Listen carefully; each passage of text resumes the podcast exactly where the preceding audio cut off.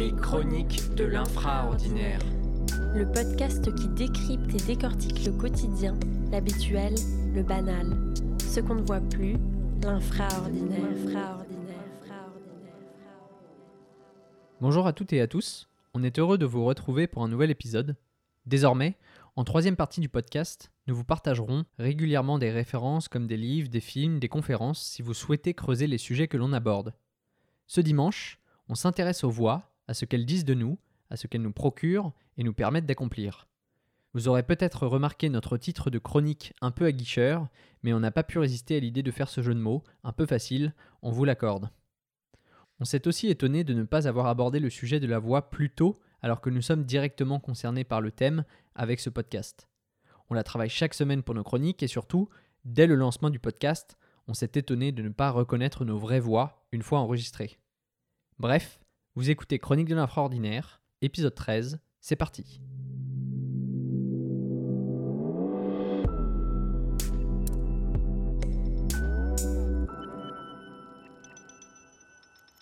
C'est en se baladant qu'on les rencontre. On les croise au détour d'une rue, en attendant le feu vert ou en longeant la mer. Elles sont invisibles et pourtant si présentes. Ce sont des fragments audibles, des brèves sonores et qui durent parfois. Ce sont les voix, toutes ces voix qui croisent notre chemin. Elles sont souvent étrangères, parfois familières quand on habite une petite ville. Elles accompagnent notre balade, et nous ne cherchons pas à les comprendre, juste à les entendre. Elles sont aiguës, graves ou cassées. Elles sont soufflées ou chuchotées, uniques et travaillées. Elles définissent ceux qui les portent, composent la mélodie de notre flânerie. On les attrape au passage, puis elles disparaissent dans le brouhaha de celles qui marchent au même pas, laissant derrière elles le souvenir d'un timbre. Elles se succèdent, se mêlent, puis s'estompent dans un paysage de soleil couchant. Bientôt, elles dormiront, laissant le monde sans voix devant la beauté de la nuit.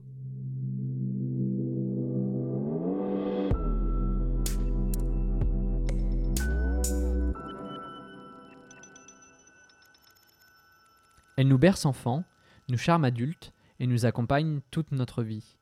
Nous la portons en nous, elle nous définit en tant que personne et nous rend unique. C'est la voix. Il faut bien l'avouer, c'est une faculté humaine que l'on a tendance à facilement oublier.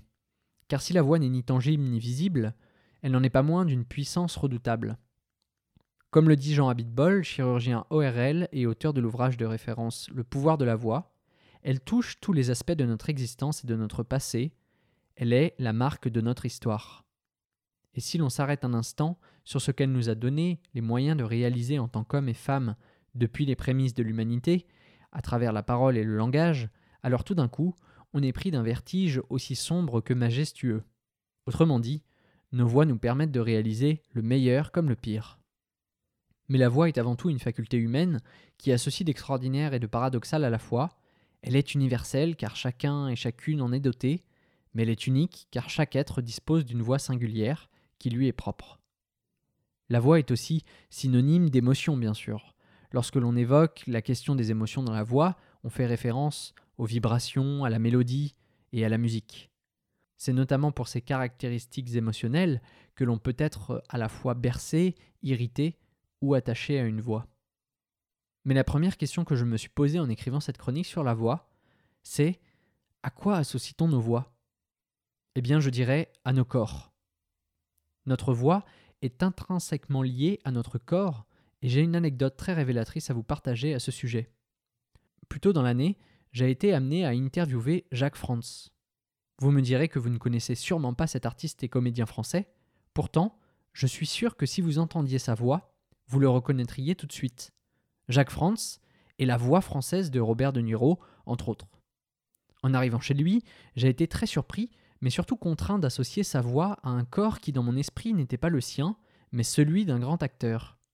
Le fait même que l'on définisse cet artiste français comme étant la voix française de quelqu'un en dit long sur la liaison inextricable entre la voix et le corps.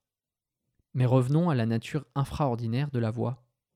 Vous êtes-vous déjà demandé quelle était la couleur, le timbre ou les nuances de votre voix? Ou peut-être vous êtes-vous déjà demandé si votre voix résonnait en vous de la même manière qu'elle résonne chez les autres Notre voix nous accompagne chaque jour et durant toute notre vie, jusqu'à ce qu'elle s'éteigne avec nous. La manifestation de notre voix est la première marque de notre existence. Puis au cours de la vie, lorsque l'on se lève chaque matin, notre voix s'éveille aussi. On l'échauffe peu à peu dans les premières heures de la journée avant qu'elle ne soit prête à faire vibrer nos organes acoustiques, ces mêmes organes qui donnent leur singularité à chaque voix, à chaque homme et chaque femme sur cette terre. Les timbres, les nuances et les couleurs de nos voix sont uniques par la constitution singulière de nos corps. Tiens, encore le corps. Et si nous n'aimons pas nous entendre parler, c'est vraisemblablement parce qu'il existe une différence d'appréciation de notre voix. Nous sommes habitués aux vibrations intérieures de la voix à travers notre corps, mais le son de notre voix est perçu d'une manière totalement différente par ceux qui nous écoutent, car elle résonne justement hors de notre corps. Cette schizophrénie vocale peut être parfois très troublante. Alors c'est vrai, on ne choisit pas sa voix, mais on peut choisir ce que l'on en fait à travers la parole et le langage. La voix est un trésor inestimable, nous dit Jean Abitbol. Alors utilisons-la de manière responsable. Et comme le dit souvent mon grand-père, le ton fait la chanson. À bon entendeur. Et pour aller plus loin, nous vous conseillons les références suivantes. Le pouvoir de la voix de Jean Abitbol, chirurgien ORL et auteur.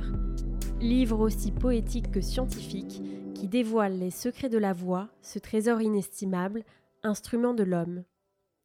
Autre ouvrage, La voix sombre de Ryoko Sekiguchi, poétesse, traductrice et auteure franco-japonaise. Avant d'écrire son livre Nagori, dont nous parlons dans l'épisode 11 de notre podcast, elle s'est intéressée au sujet de la voix de ceux qui nous quittent. Que reste-t-il de nos voix quand nos corps disparaissent? Quel poids ont les enregistrements qui perdurent? À travers la voix, une réflexion sur l'absence et la mort. Nous vous conseillons également de découvrir Johanna Revis, chercheuse en sciences du langage et orthophoniste spécialisée en vocologie, à travers son TEDx intitulé Votre voix, c'est vous. Elle remet en question l'appartenance de la voix à l'homme. Sommes-nous la seule espèce vivante à avoir une voix? Les voix sont-elles uniquement vivantes? Peuvent-elles être fabriquées de toutes pièces et utilisées par nos robots? Questionnement sur la voix entre vivant et technologie, entre identité et émotion. Merci à tous pour votre écoute. Retrouvez-nous sur toutes les plateformes de diffusion et n'hésitez pas à laisser une note et un avis sur Apple Podcast. Les Chroniques de l'Infraordinaire est un podcast de Claire Campi et Hugo Bételu. Le jingle est réalisé par Robin Bételu. J'imagine les illustrations que vous découvrez chaque semaine sur notre compte Instagram. À très vite pour le prochain épisode et d'ici là, n'oubliez pas de vous émerveiller du quotidien.